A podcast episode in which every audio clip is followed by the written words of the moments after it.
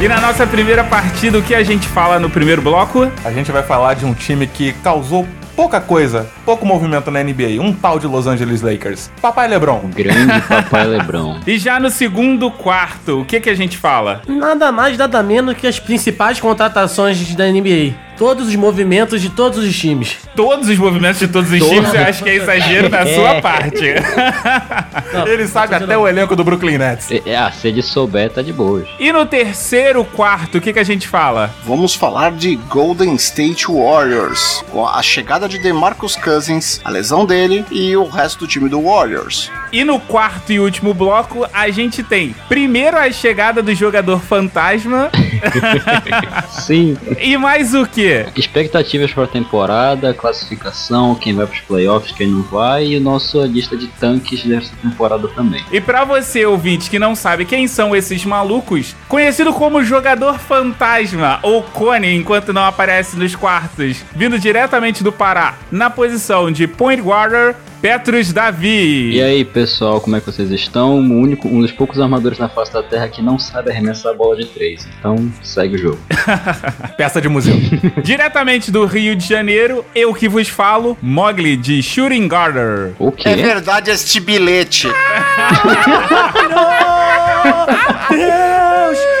É o, é o caos! o caos! O caos! O cara grande que carrega a bola. Por motivos de briga interna, sobrou Shooting Guarder pra mim. Era isso ou arrumar uma outra briga? Jogando de SF, porque eu não consigo falar Small Ford. Diretamente de Santos, Bamonde. E aí, galera, vamos falar tudo sobre basquete. E vindo de Realengo, as terras que são semi-quentes, Cadu jogando de Power Ford. Opa, fala aí, galera. Olha, Dallas tem título e tá não, hein? Oh! Eu quero ver você apresentar outro argumento além desse. Você só sabe usar esse argumento. Títulos. Falam por si só. E por último, mas não menos importante, vindo diretamente das terras escaldantes, Bangu, Renan. Peel the Heat. Bangu pra virar Miami só falta água. O resto é igualzinho. Tá bom. Beleza, pessoal, mas só depois da introdução.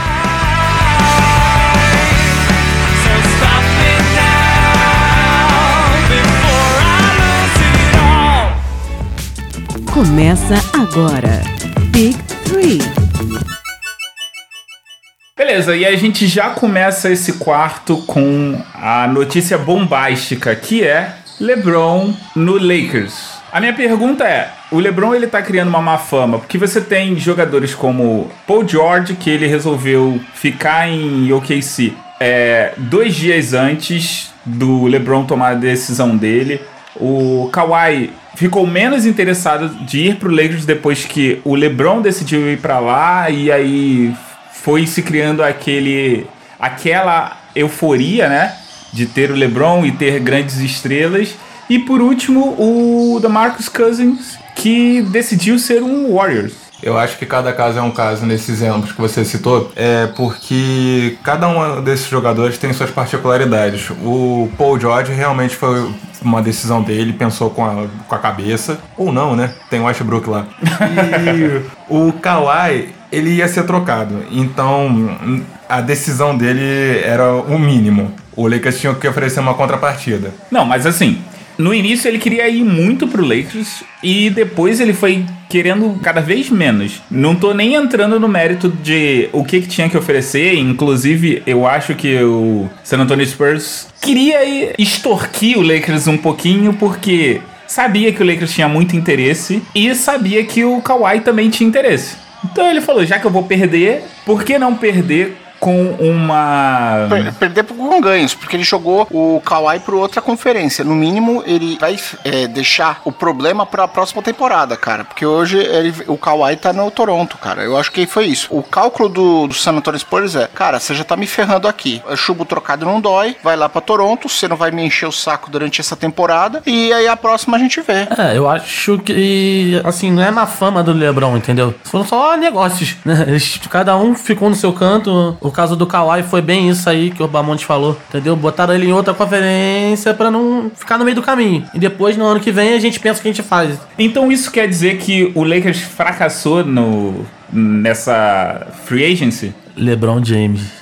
Só isso que eu falo pra você. Queria eu um fracasso igual o LeBron James na, na vida. LeBron James. É, cara, fracasso com Le LeBron James e Rajon Rondo, é, sinceramente não. E eu entendo, até é, vi, vi uma entrevista lá do Magic e, cara, pra mim o plano dele é montar esse time em duas, duas temporadas, cara, porque ele vai ficar com o LeBron quatro temporadas. Então o plano dele é ter o time completo na próxima. Eu acho que todo o time tem que ter pelo menos três grandes pilares. Eles já conseguiram dois. Só faltam mais um, que no caso era o Paul George ou o Kawhi. E um banco mediano, que não comprometa na hora que entre. E eu acho que eles já estão no caminho bem certo, assim. Não, não é fracasso. Isso que o Babonte falou é, é importante porque o Magic, ele resgatou a essência do Lakers, né? O Lakers nunca foi uma franquia de rebuilding, né? De construir lá do início. Não, eles sempre falaram assim, opa, você brigou com seu time? Vem cá, você tem uma vaga, você é um grande astro. Você vai aqui, ó, ficar em LA, lugar quente, ensolarado, cheio de festas e muita, muita, muita, muita grana, né? Ferveção. Ferveção. É ferveção. É, cara, é o seguinte, ali você tá nos holofotes, LA, ela é, é mais uma cidade mundial, né? Até mais que Nova York no caso da NBA. Então você tá lá, cara, você é o, é o showman, cara. Você tá no mesmo nível, entre aspas, dos atores de Hollywood. Nisso de DNA, você, é, você só compara que o DNA do Lakers não é Carlos Boozer, Timofey Mozgov, Jeremy Lin e Luol Deng, que foi o máximo que eles conseguiram trazer nos últimos anos pra jogar do lado do Kobe.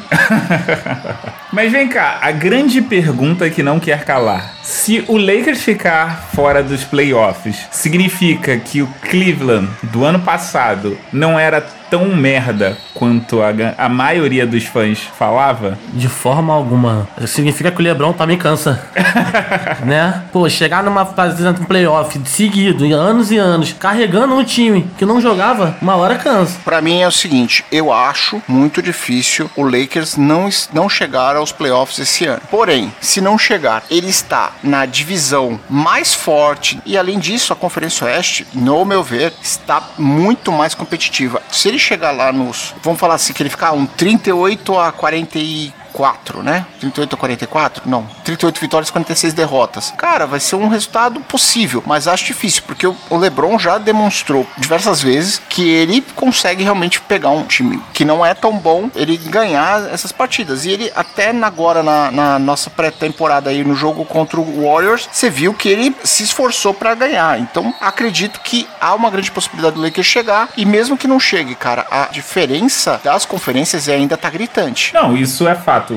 Eu acho que ninguém aqui acha que o Cleveland vai ficar de fora Eu acho. dos playoffs. Vocês acham Eu que acho. vai ficar? Eu acho que com o time atual, se entrar, entra com a posição das últimas, sabe? Entra em oitavo, sétimo. Então, eu acho que ele consegue entrar talvez até em quinto, porque a Conferência Leste é muito fraca. Você tirou o LeBron. Ah, não, não. Você tirou o LeBron, mas cara, quando você olha o restante dos times da Conferência Leste, o Cleveland consegue. Tudo bem, o LeBron garante 41 vitórias. Fato. Tanto é que eu não sei se o Lakers consegue ir para os playoffs, porque agora o LeBron ele vai ter que jogar três vezes com cada time da Conferência Oeste. Antes ele jogava duas e já era sofrido complicado. Agora você chegar aos playoffs inteiro, tendo que ter três partidas duras, né? Porque são é, é 3 vezes 15 aí. Então você vai ter 45 partidas extremamente difíceis. Porque o, pior time do, do Oeste é, pode não dar muito trabalho, mas mesmo assim ainda dá mais trabalho do que vários times do Oeste. Honestamente, não vejo por aí, porque, como falei agora há pouco, eu mencionei o DNA do Lakers. Dessa vez eles trouxeram pro LeBron um bando de loucos, literalmente. Você tem Lance Stephenson, Javal Magui, Michael Beasley vestindo a camisa do time do hospício. E você tem o Rajon Rondo pra coordenar essa galera aí. Do elenco passado, você tem Caio Kuzma e Lonzo Ball. Eu acho um elenco satisfatório. Não acho um time pra entrar pra história, mas eu acho um backup melhor do que ele tinha no Cleveland da última temporada. Mas a pergunta é: quem é o Rondo que o Lakers contratou? O Rondo que, que jogou na, nos playoffs pelo Pelicans. Aquele Rondo ali é o que se espera. É porque se for o Rondo de certos anos do Boston, vai ficar complicado, né? Até do Dallas. Exatamente. Ah, mano, esquenta que ele já tá atrapalhando a cobrança do lance livre dos outros. Quando ele tá atrapa- atrapalhando o lance livre é porque ele tá querendo encebar. Eu acho que assim, o Rajon Rondo, claro, ele tem uma questão aí de que ele tem que mudar algumas coisas, ele tem que se ajustar. Porém, é aquela história, o Lakers está em formação. Eles conseguiram o melhor do que pôde para esse primeiro ano com o LeBron. E sinceramente, eu acho que o plano do Magic é esse primeiro ano com o LeBron, mostrar esse pessoal mais novo, trazer umas peças tanto que, pelo que falaram, tanto o Luke Walton quanto o LeBron gostaram da contratação do Magui, que acharam que era bom para trazer. Ou seja, o LeBron, ele apitou alguma coisinha nas contratações. Então eu acho que eles fizeram para satisfazer ele, para mostrar que eles têm um plano. E aí, cara, é, de verdade, acho que chega porque vamos, vamos pensar assim, a gente tem Clippers em- eh, se reestruturando na divisão. A gente tem Sacramento Kings. Aí os outros times, sim, são times melhores, né? O próprio Golden State e ai meu Deus, agora eu esqueci o outro, o outro time da conferência, que são da divisão, que são cinco. Mas o final das contas é o seguinte, ele tem uma chance boa, cara. A chance de vitórias do Lakers para passar das 41 vitórias e chegar num índice mínimo lá para estar entre os oito, acredito, mesmo que seja a oitava posição, tá na conferência. E o que esperar do LeBron, que não vai ser nem mais GM, não vai ser técnico, ele vai ser única e exclusivamente jogador? Eu acho que pra essa temporada ele vem pra conseguir os maiores números dele. Entendeu? Ele tem um time muito mais bem estruturado que nos últimos anos, na minha opinião. E ele vai jogar solto. Pra fazer o que ele quer, pra saber o que ele sabe fazer. Entendeu? Que é pontuar, dar toco, rebote. Ele vai vir pra quebrar os recordes que tá faltando.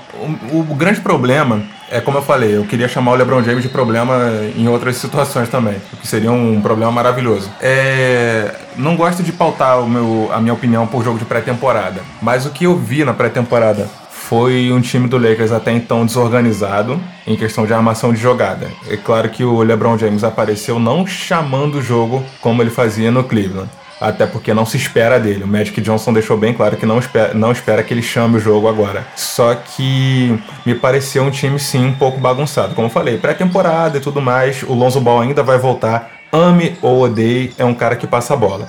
Vamos ver como é que vai E, sair. inclusive tem um vídeo que eh, tá circulando aí só de uma ponte aérea do LeBron pro Lonzo, né? Os caras, ah! Sinceramente, o LeBron, embora ele seja um, um ala, né? Ele faz construção de jogadas, ele passa, ele chama a marcação. Então, muito possivelmente, os próprios números, tanto do Caio Kuzma quanto do Lonzo Ball, devem subir consideravelmente. Ainda mais por ser segundo ano deles. Então, acredito que cara, tem, tem tudo aí pra ser um, um bom ano pro Lakers. Eu não digo é, ganhar, por exemplo, divisão. é, ganhar divisão, porque teria que passar pelo Golden State. Mas ficar em segunda divisão, cara, olha só. A divisão é Lakers.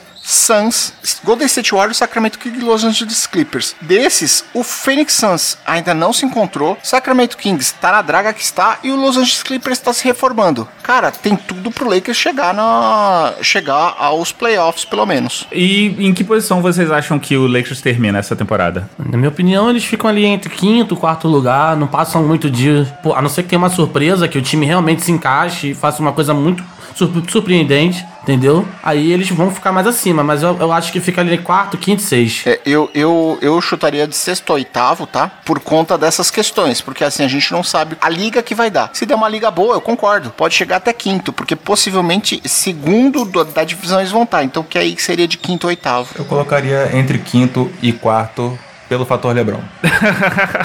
Eu sei lá, eu acredito que o Lakers briga pra ficar entre sexto, oitavo, no máximo, no máximo, com muita força, quinto. Mas não passa disso. É, Eu, eu concordo contigo, Mogli. Até porque pra brigar pelo quarto, ele já, quarto e terceiro, você já teria que estar lá na- brigando é, para ganhar divisão, né? E aí de, ganhar a divisão do Warriors é difícil. Oferecimento cerveja para beber. Porque num dia quente, ensolarado, o que você mais quer é uma cerveja para beber. E nesse quarto a gente vai falar sobre as principais contratações nessa free agency. Primeiro tópico é Paul George continua em Oklahoma. O que vocês têm a dizer sobre isso? Eu tenho pena dele. Mas vem cá, o Carmelo que não era o câncer? Mas ele ainda tem o Westbrook do lado dele, né? Que não vai arrumar nada. Cara, ele podia ter ido muito bem pra outro time. Eu ficaria muito feliz de ver ele no Lakers. Ficaria feliz de verdade. Mas ele não quis. Torço pra que alguma coisa dê certo lá em OKC. Mas eu não acredito. Então, o time de Oklahoma, ele lembra aquela galera do fundão na época da escola. Só mau elemento. Mas tinha um que era o cérebro. O pior de tudo, que ele gostava de estar lá. Pra mim é o Paul George. Ele gostou. Sensacional. Sensacional. Que analogia linda. Cara, acredito que o Paul George, na verdade, ele falou assim, cara, deixa eu ver como vai ficar esse ano pra ver o que ele vai decidir ano que vem. Minha sensação com relação ao Paul George, porque ele nem é um cara que demonstra ser aquele cara apaixonado por OKC e nem tá refugando. Então, acredito que ele fez uma jogada tática. Ele falou, vou esperar esse ano. E além do que, sem o Westbrook, boa parte aí dessa, pelo menos do início da temporada, é chance dele também ver quais reais chances do OKC do jeito que ele tá, tá? Vamos lá. Se o câncer era Carmelo Anthony, e se o OKC for tão ruim quanto? Será que o câncer realmente era o Carmelo Anthony? É uma cabeça de burro que tá enterrada naquele ginásio. A, a maldição de Seattle, a maldição do, do cacique Seattle, que você acha que foi? Que, tipo, a população de Seattle mandou uma mandinga tão forte aí contra o KC pra nunca sair disso? Pra parar de ser mesquinho e querer tanta grana. Porque todo mundo sabe que a saída de Seattle pra OKC foi porque eles queriam grana. Pô, mas aí, depois, vai que ele não tem só um câncer. Vai que o Carmelo era o câncer no estômago. Mas ele tem um câncer no cérebro chamado Westbrook. É por isso que eu acho que essa parte que o Westbrook não vai poder estar no início da temporada, vai dar pra sentir o, as chances do OKC, porque uma das coisas que acontecia e que todo mundo reclama é o Westbrook fazia mascaramento dos números de OKC, porque ele pegava, por exemplo, o líder de rebotes, mas tem várias cenas se mostrando que a equipe deixava ele pegar rebotes. Ele mesmo, ele não participava dos rebotes contestados, né? Mas vocês acham que isso vai mudar? Eu acredito que isso vai demonstrar qual é o poder do OKC sem essa questão toda. Pra mim, isso é mais importante, porque aí vai dar pra saber se ele vai querer sair, se não vai, enfim, o que, que vai ser. Já que a gente já tocou no Carmelo, o que esperar do Carmelo em Houston? O de sempre do Carmelo, né? Se ele quiser jogar de verdade, ele vai, vai jogar. Mas ele não quer jogar, ele quer só se divertir e ganhar dinheiro. Então, Carmelo tem, o, tem uma candidatura muito forte pro troféu J.A. Smith de assistindo o jogo dentro da quadra. ele tem o maior plano de jogo que, tem, que existe. Pacote VIP do lado da quadra até a final.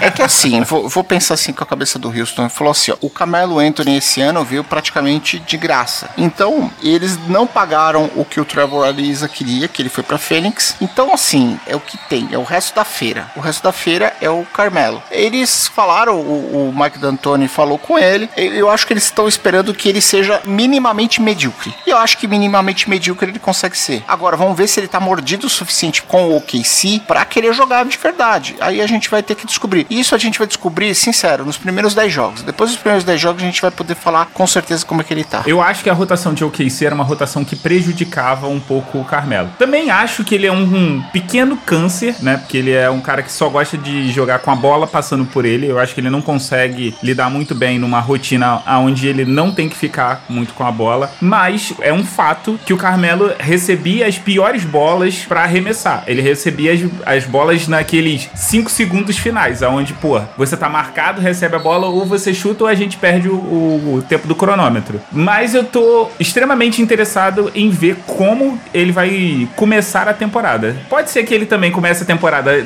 no extremo gás e depois vai caindo. Mas eu acho que se ele começar motivado, ele consegue manter isso a temporada toda. E por falar em motivação, o que dizer de Kawhi Leonard em Toronto? Ele tá passando frio. Uma pessoa que no último All-Star Game lá em Toronto, no Canadá, não saiu do quarto a não ser pra ir pro ginásio. De verdade. eu acho que ele vai querer jogar pra mostrar que ele pode ir pra um lugar melhor. Cara, eu acho que ele não, tive, não teve muita escolha, sabe? Ele não queria, eu acho que ele não queria Toronto, ele queria um outro time, mas ele foi trocado. Então, não tem muito o que fazer. Ele não quer Toronto. Eu Acho que a principal motivação do Kawhi Leonard são duas coisas que jogam contra ele. A primeira, ele saiu brigado com o pessoal do Spurs. E a segunda, ele tá voltando de lesão. Então, essa temporada ele tem que provar que é um cara que não estraga a química da equipe e que pode voltar aos números de antes. Se ele provar essas duas coisas, temporada que vem ele pode se negociar tranquilamente. Vamos aproveitar o embalo que a gente tá falando um pouco dos Spurs. O que esperar de Tony Parker em Charlotte? Ou seja, Tony Parker vai estar vestido de cores mais vibrantes do que nas últimas temporadas. Cara, foi uma grande surpresa pra mim. Eu não sei o que levou a ele ir pra Charlotte, mas vai ser sensacional.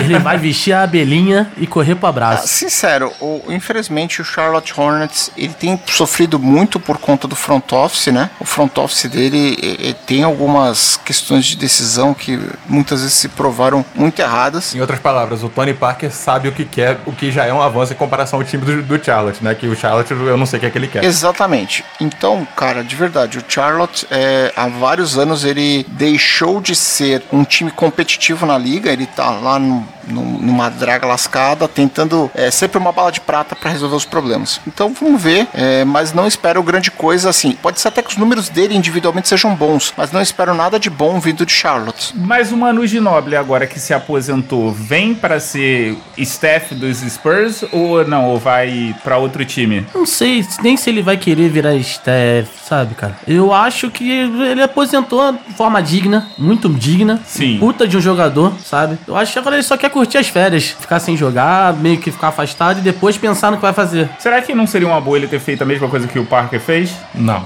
Não, não. Eu acho que ele não tinha mais, sabe, força pra continuar jogando. O Parque, eu acho que ele ainda tem mais uma temporada, quem sabe duas, no nível bom, muito bom. O Ginobili ele já tava numa caída já muito intensa, sabe? Ele já não conseguia desempenhar aquele basquete que ele tinha. Nem o básico dele, assim, o médio dele. Ele fazia um jogo muito bom e os outros jogos ele ficava apagado. Então, parou na hora certa, parou bem, parou por cima, na minha opinião. E, e ele é um dos poucos jogadores que ele ganhou tanto a Liga Europeia, quanto a NBA, quanto a medalha olímpica, né? Não americano. Sim. E não americano. Cara, imagina, é o feito desse cara. Ele é um, assim, um monstro. A gente já falou sobre os Rockets, mas vamos voltar porque os Rockets sofreram uma grande perda na defesa, que é o Ariza indo pra Phoenix. O que isso vai afetar o Rockets e o que isso quer dizer com o time do Phoenix? Primeiro, o Phoenix sabe o que tá fazendo? Vamos, vamos lá.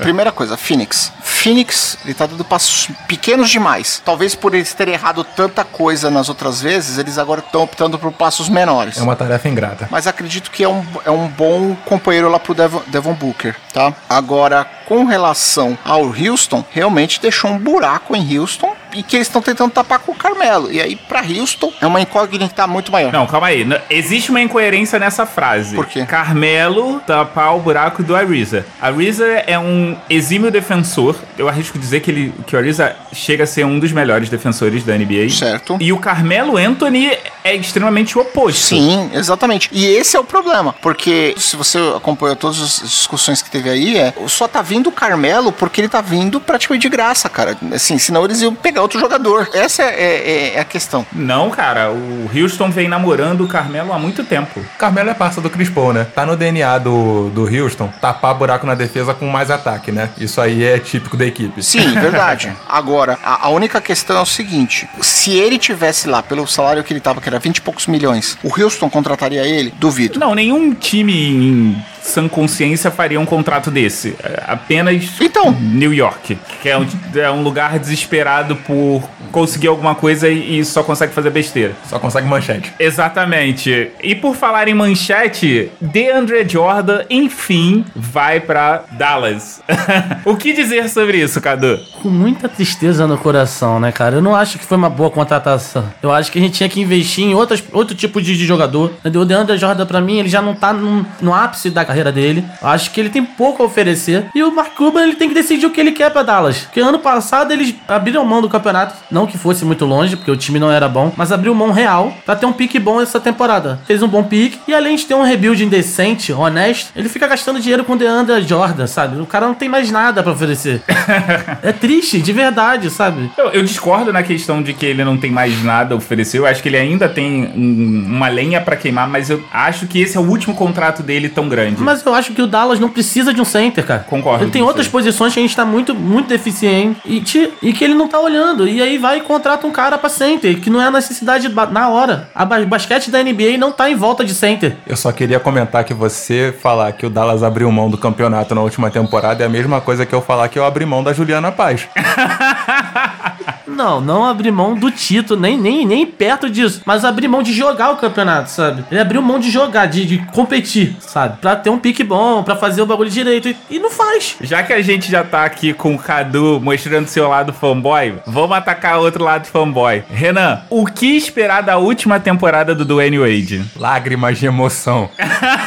Lágrimas de emoção. Eu vou chorar a cada partida, a cada duas partidas, que até então eu acho que são, serão as únicas transmitidas pela ESPN. Mas firmes e fortes, vamos dar a despedida que do Wayne Wade merece. Seria muito melhor do que sair brigado com Miami, ter- encerrar a carreira dele em outra equipe. Ele voltando com Miami, acaba, faz as pazes, sai como um grande jogador. Mas o grande perigo é o time abrir mão da temporada pra fazer uma temporada de despedida. Eu acho que o Miami tem que se propor a coisa maior. Agora eu gostaria de propor uma pergunta ao nosso querido host. Mogli, o que você tem a falar sobre a demissão do filho do John Stockton? Polêmica! Polêmica! Uma das melhores decisões que o Jazz tomou. Herege. Assim, o filho do John Stockton não é o John Stockton. Ponto. Infiel, infiel, traidor, raspa canela. Ah, não, não, não. Cara, é simples. Você tem que ter qualidade pra estar no time. Se você não tem qualidade, bense tchau. Eu queria que vocês estivessem vendo a cara de bunda do Mogli agora ao alegar que o filho do maior ídolo, o maior vice, né? É, não pode jogar no time dele. Exato. Ele- Não, ele tá, ele tá saindo aí uma lágrima de sangue, tipo aquela baba do alho do olho dele, que quando cai no chão vai perfurar tudo, assim, umas três camadas de, de concreto aí no chão. Eu não sei aonde que vocês estão vendo essa, esse filme de ficção científica, mas Foi infiel. Oferecimento Complain Box. Sabe quando você quer apenas reclamar e as pessoas ficam apresentando soluções para os seus problemas? Apresentamos a Complain Box, uma caixa para você que só quer reclamar da vida. Todo mês te mandamos vários produtos que você certamente não vai gostar, só para que você tenha o prazer de ficar reclamando. E não é só isso. Você já começa a reclamar na hora do cadastramento ao responder nossas 145 perguntas. Não perca esta oportunidade.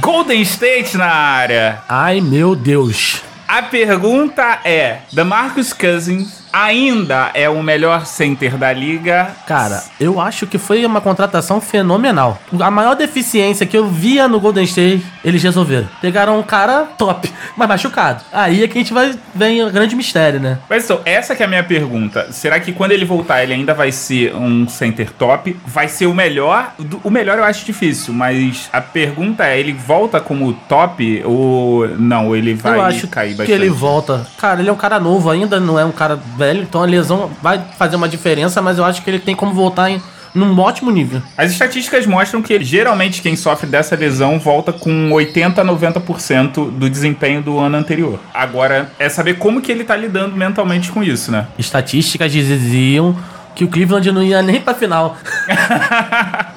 e olha o que o LeBron fez com a estatística. As estatísticas da NBA dizia que nunca antes na história da NBA nenhum time tinha conseguido voltar de um 3 a 1. Tudo que a gente fala de estatística indo pro ralo envolve LeBron James. Eu acho isso impressionante.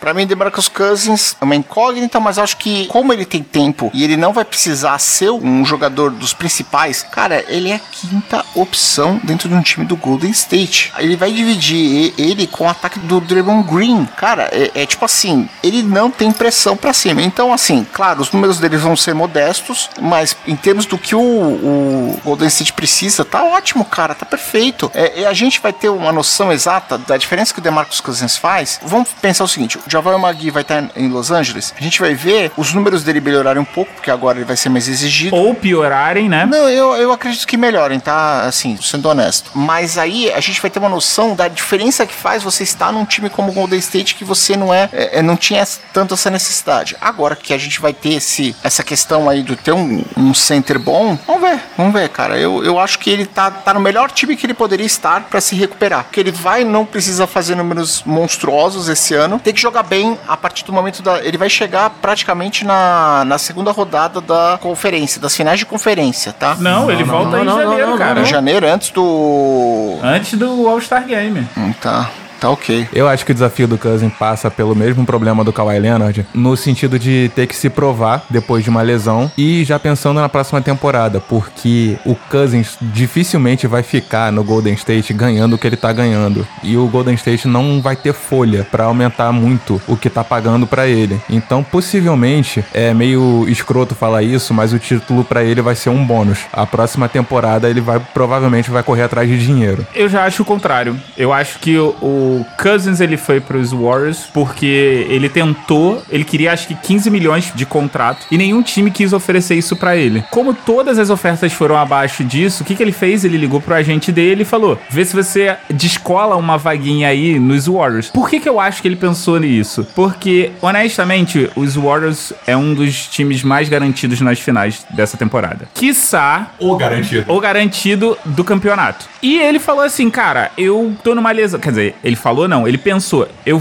tô vindo de uma lesão que pode acabar a minha carreira. Que tal, talvez, se por um acaso eu terminar a minha carreira, eu ter um anel. E se eu não tiver esse anel, ou se eu não tiver anel, não. Mas além de ganhar o anel, eu consigo a possibilidade de me recuperar da minha lesão sem ter pressa. Para mim, assim, ele foi para lá para se recuperar, não tá sendo muito exigido, tá no melhor lugar. Ele vai estar tá numa vitrine que todo mundo vai estar tá vendo, muito possivelmente o Golden State Warriors vai jogar aí, pelo menos até as finais de conferência, né? Salvo alguma algum meteoro que caia na Terra. É, e cara, ele tá no melhor lugar. Depois desse ano, aí ele vai ver lá, ó, pessoal, tava aqui na vitrine, ganhou o campeonato, né? Ou fiquei numa tal posição, o pessoal viu, putz, legal, quem vai pagar lá? Eu não sei se ele tá querendo um contrato de 20 milhões, 15 milhões, etc. Mas ele, ele justamente topou ir pro Golden State porque ninguém queria pagar o contrato que ele queria, né? Não tinha nenhum time com cap disponível para pagar o que ele queria. Então, acho que tá, deu certo, é um ganha-ganha para eles. Já pode dar o título pros Warriors?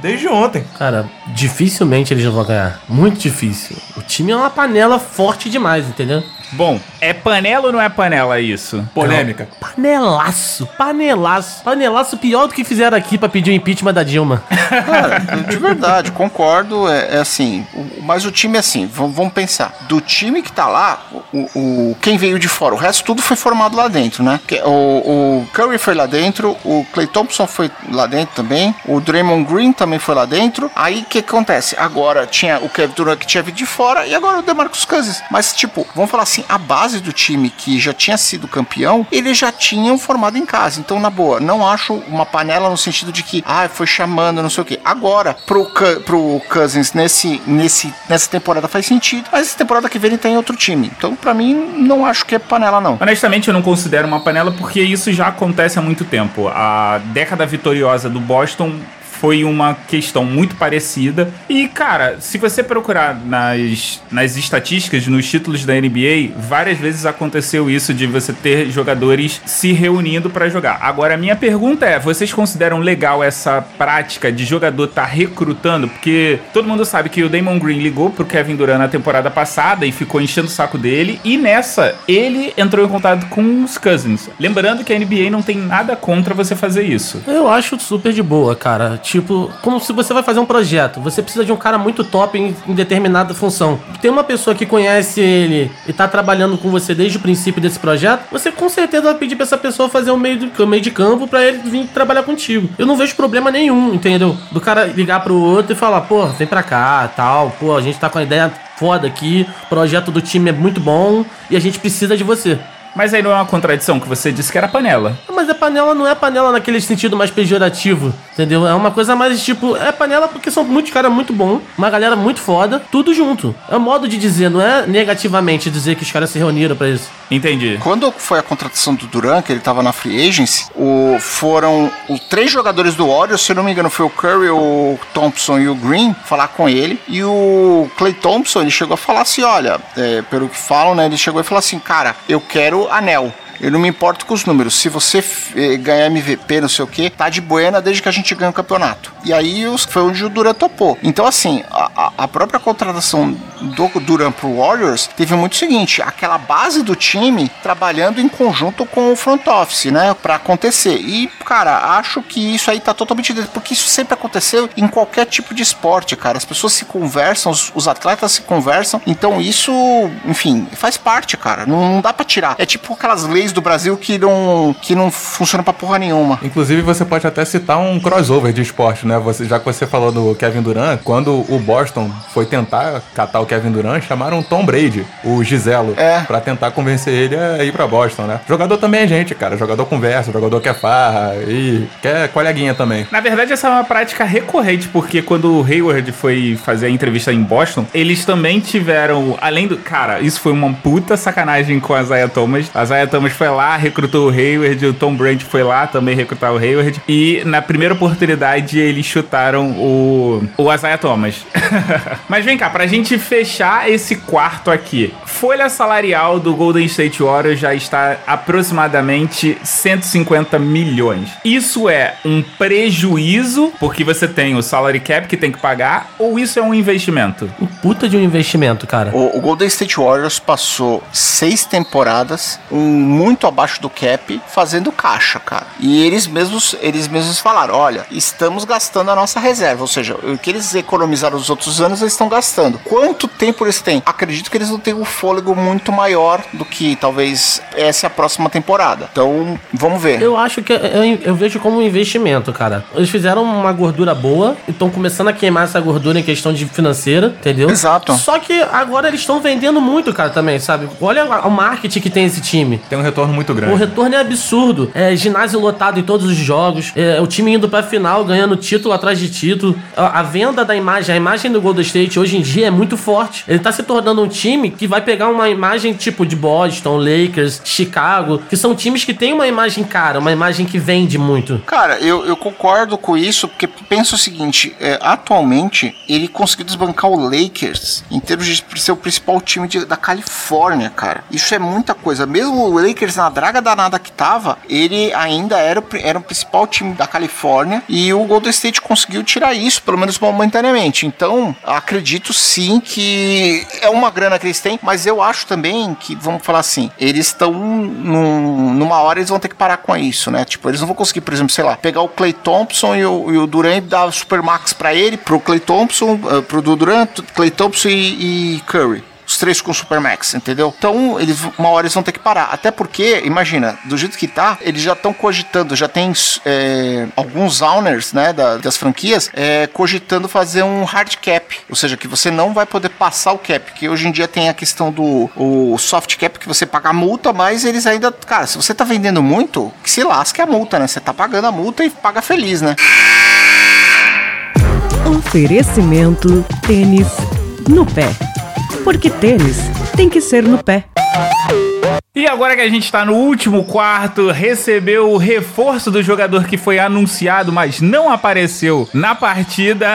É, Na Copa do Mundo, você estaria fora do time. sim, sim. Então, vamos lá. Nesse quarto a gente vai falar das nossas expectativas sobre a NBA, ou seja, vocês têm alguma preferência? Eu falei ou seja e perguntei pra vocês se vocês têm alguma preferência, né? Vamos lá. Vocês têm alguma preferência por conferência pra gente começar ou não? Eu prefiro a leste. Ah, Oeste, o título já tá lá mesmo. Não sei nem o que, que a gente tá falando disso. Homem de pouca fé. Eu tenho fé no Warriors. Vamos lá, então vamos começar pela Conferência Oeste. Quem que vocês acham que são os oito finalistas? Oito finalistas. Golden State, Golden State, Sim. por motivos óbvios. Houston, Concordo. Lakers, Tá lá. Sim, é aceitável. Minnesota. Hum, mesmo sem o Butler. Pessoas de pouca fé, muito pouca fé. O Lobinho tá vindo aí, vocês vão ver. Você acha que o Jimmy Butler com raivinha vai levar o título? Eu- Não, título. Ninguém tá falando de título. Estamos falando em oito finalistas. entendeu? Não, olha só, o, o Jimmy Butler, antes do início da temporada, ele disse o seguinte: ele falou que ele não é o melhor jogador, ele não é o jogador com maior envergadura, mas que ele é o jogador que mais se dedica da franquia. Basicamente, ele quis dizer assim: tipo, eu não sou o melhor jogador, mas eu sou o jogador que faz esse time ser um time de verdade. Eu acho que ele sai dos Wolves antes de janeiro. Também acho que ele roda antes, cara. Continuando aqui minha lista, né? Wolves. Alguém ficou puto, alguém tá muito bolado e não quer continuar falando sobre esse assunto. No mexe na minha lista. Utah Jazz. Sim. Aí já foi quantos? Dois. Não sei, vamos lá, vamos recapitular. Golden Golden, State. State, Warriors, Houston. Houston, Lakers, Minnesota. Minnesota, Jazz. Jazz. Utah Jazz, San Antônio. San Antonio, Pelicans. Pelicans. Porra, você é muito clubista. Muito clubista. Ah, tá, ok. Vamos vem, lá. Mavecão, vem, Mavecão, vem, vem, vem. Luck sabe seven, vai. Não, vai, não, vai, vai, não Nem vai. arranha. vai. É, Mavecão vai vir, confia. E você deixou o Thunder de fora dessa? Deixei, porque eu não gosto do Westbrook. Aqui, aqui o negócio é esse, cara. É clubismo mesmo, entendeu? Entre Mavericks e- OKC é Mavecão. Ok. Vamos lá, eu acho que é o seguinte, ah, na ordem que eu acho. Eu acho que vem o Golden State, depois vem o Houston. Ontem eu vi na televisão que o Jazz é a terceira força do Oeste, mas eu fico na dúvida entre Portland, OKC e Jazz nessa, nessa posição. Quem tava na televisão? Você? Clubista, né? Eu não colocaria o Portland em terceira força do Oeste, nem lascando, cara. É. Não, Putz. não. Então, continuando a minha lista. Eu já falei o quê? Cinco, né? Ah, tem alguém que ficou bolado. Eu acho que o Denver vem perigoso e a gente tem New Orleans Pelicans e San Antonio Spurs, porque San Antonio Spurs é San Antonio Spurs e a gente nunca pode duvidar dele. Sim, Jamais. Pop não se brinca. O Popovich é o LeBron em forma de técnico. verdade. Mas vem cá, Petrus e Bamonte. Mais ou menos quem que vocês colocariam ou tirariam dessas listas que a gente meio que formulou aqui? Cara, eu tiraria o Mavericks e colocaria o- entre o KC e o Portland. Homem de pouca fé. Olha, eu tô com o Petros nessa. Eu ainda coloco o Pelicans nessa lista, apesar do Kansas ter saído, mas o Kansas ficou de fora mais da metade da temporada e o time jogou super bem. Não chegou numa final de conferência, mas deu pro gasto. Eu acho que eles aprenderam a jogar sem o Cousins. Sem o Cousins e o Anthony Davis tá jogando bastante. O Luka Doncic até tá mostrando o jogo, mas acho que o Mavericks pros playoffs essa temporada tá difícil. Pré-temporada, cara. Jogo de pré-temporada não quer dizer nada. É, exatamente. O Lakers também tem o LeBron agora, né? Então tudo é possível. Mas também tem o Lance Stevenson, o Rajon Rondo e o menino lá. Esqueci o nome. O que fumava maconha. Tá difícil. O Beasley. Não, tá Michael difícil, Beasley. hein, Michael cara. Na NBA, me diz. Acho que se rodar um, um antidoping aí, vai sair muito, cara. É fato que vários jogadores fazem uso recreativo de maconha na NBA. Agora, eu não sei, na verdade, até como é que é o lance desses testes antidoping que a NBA faz, porque os jogadores eles ficam isentos disso. Acho que tem um período, né, pré, pré ou pós intervalo que eles não, não sofrem esse antidoping, não passam por isso. Mas já que a gente já terminou da, da Oeste, a gente tem mais ou menos aqui um ponto em comum, que é Golden State Warriors, Houston Rockets, OKC, Portland, Jazz, ah, New Orleans Pelicans, San Antonio Spurs, Lakers e só, né? Fica entre Lakers e, é, Lakers e Nuggets. Fica bem a paz nessa lista. Se o Lakers passar, acho que passa em sétimo e tal. E olha lá. Mesmo com o LeBron. Fica aqui a curiosidade para ver se San Antonio Spurs, é, depois de muito tempo com Tim Duncan, Tony Parker e Manu Ginobili, pela primeira vez ele está sem esses três elementos. Só sobra o Greg Popovich. É engraçado você falar que só sobra o Greg Popovich, porque o Pop- o Popovich é muito, mas vai ser interessante, principalmente com a chegada do DeRozan. Sim, E sim. em termos de Conferência Leste, quem vocês acham que vai chegar aos playoffs? Boston Celtics com certeza. Sim. Seguido de Toronto Raptors e Philadelphia Sixers saindo no tapa para pegar essa segunda posição. E há quem diga que o Toronto possa pegar a primeira, assim como fez na, na última. Hum, Cara, não, eu acho impossível isso acontecer pelo simples fato de que temporada passada o Boston ele estava com um time capenga e ficou brigando entre as primeiras posições. Então, é, mesmo com Toronto bem, tudo bem que eles têm Kawhi, mas Kawhi é uma incógnita. Eu acho que eles não conseguem chegar ao ponto de ameaçar a primeira posição. Sim. Depois vem Indiana Pacers, Milwaukee Bucks, é, Washington Wizards é uma incógnita. Não sei como o time vai se comportar é, depois de perder o Marcin Gortat e o John Wall é imprevisível com o relacionamento dele com a equipe. E agora tem o Dwight Howard, né, cara? Dwight Howard, meu Deus do céu, saudades. Eu posso ser clubista aqui? Por favor. Eu vou jogar o Miami Heat. Eu quero colocar o Miami Heat nesses playoffs. Cara, não tá muito difícil não deles irem pros playoffs. O pessoal que sobra é no mínimo interessante. Você tem aí o Chicago Bulls vindo supostamente correr, correr atrás do prejuízo. O Cleveland Cavaliers pós LeBron, eu acho que entra nos playoffs também. Ah, não, velho. Você acha, você acha que alguém na, na Conferência Leste pode surpreender além do, do que foi falado? Na leste, eu acho que é mais fácil dizer quem não participa do que quem participa, né? Aham. Porque é uma briga feia pra ficar de fora da, da conferência. Dos playoffs, na verdade. Assim, do que, do que o Renan falou aqui, eu trocaria honestamente Cavaliers. Eu acho que não entra. Arriscaria de fato, assim, o Charlotte Hornets, talvez, quem sabe, né? Pode, pode surpreender, pode ter alguma coisa. Em oitavo, talvez. Oitavo, oitavo, entendeu? Charlotte Hornets, vocês estão colocando como um time Eu viável? colocaria Oi, como oitavo, time talvez. viável, mas é aquela, Talvez. sétimo, oitavo, sexto assim no estouro, sabe? Não, sexto com um acaso da temporada. Sim. Mas assim, sétimo, oitavo, não, não acho nenhum absurdo, assim, não é uma coisa. Vai me, me assustar se eu ver. E agora, quem que vocês acham que vão ser os top 5 pra feder nessa temporada? Pra brigar pelo tanque de forma agressiva? Bamonde. Vou sacanear algum membro do cast aqui, eu acho que vai ter uma discussão depois nos vestiários, mas o Mavis. É. Vou colocar o Mavis aí. Isso não vai ficar assim. o alemão vai provar. O alemão vai ficar sentado. É verdade. O, o Sacramento Kings todo ano ele faz isso. Brooklyn Nets. Orlando Magic também. Or- Orlando Magic, Brooklyn Nets e pense, eu, cara, eu, eu ainda vou colocar o Charlotte como uma coisa assim, não vou dizer que ele vai estar brigando no top no menos 5, mas ele vai estar por ali, cara. O Charlotte não levo muita fé que ele vá muito longe não. Mesmo com o Tony Parker?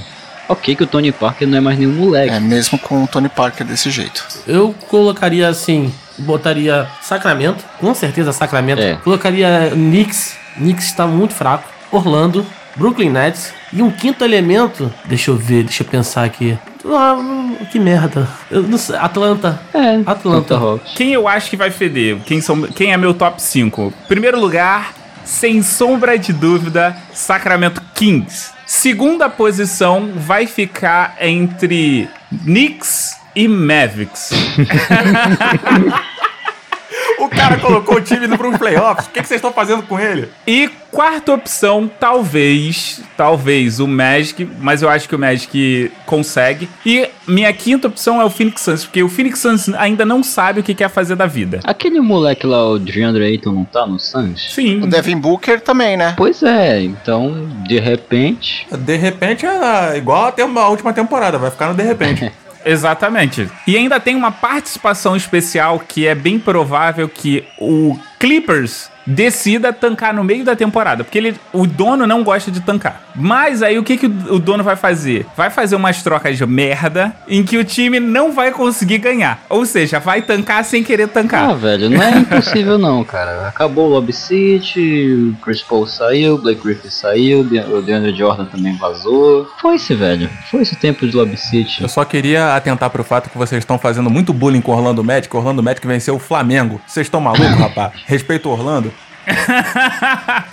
e com essa piada do Renan, a gente termina e volta daqui a um mês. Abraço, galera. Aê. Falou. Abração, gente. Valeu, gente.